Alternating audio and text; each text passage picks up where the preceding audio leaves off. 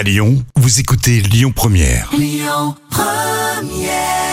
Mr. Jones Counting Crows sur Lyon Première. Bah, les petits plats, c'est plus facile à dire. Les petits plats de Camille.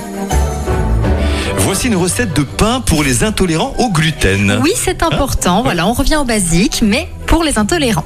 On va prendre 150 g de farine de sarrasin, 100 g de farine de riz semi-complète, 100 g de farine de millet, 50 g de poudre d'amande, 50 g de fécule de pommes de terre ou de maïs, 5 graines de lin moulu, de l'huile d'olive et un sachet de levure boulangère. Tu as dit De 5 six graines et pas 6 graines. Hein non, ça, ça se compte euh, par 5. Cinq On est d'accord Oui, Exactement, c'est très précis. Comment fait-on? Comment fait-on? Dans le bol du robot, vous allez verser les différentes farines, la poudre d'amande, la fécule et les graines moulues.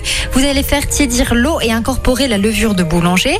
Dans le bol du robot, vous ajoutez l'huile et l'eau avec la levure. T'inquiète pas, c'est le robot. Non, non, mais c'est pas grave. Christophe boit son café et met en l'air le micro. Tout va bien.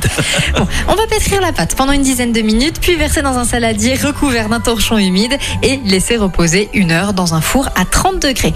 Après la première pousse, vous allez verser la pâte dans le moule choisi et laisser reposer encore 45 minutes. Enfin, vous faites cuire à 180 degrés pendant 40 minutes en vérifiant bien sûr la cuisson. Et donc le tout gluten. Exactement. Calogero dans une seconde sur Lyon Première.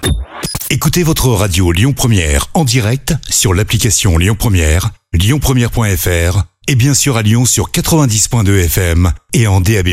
Lyon Première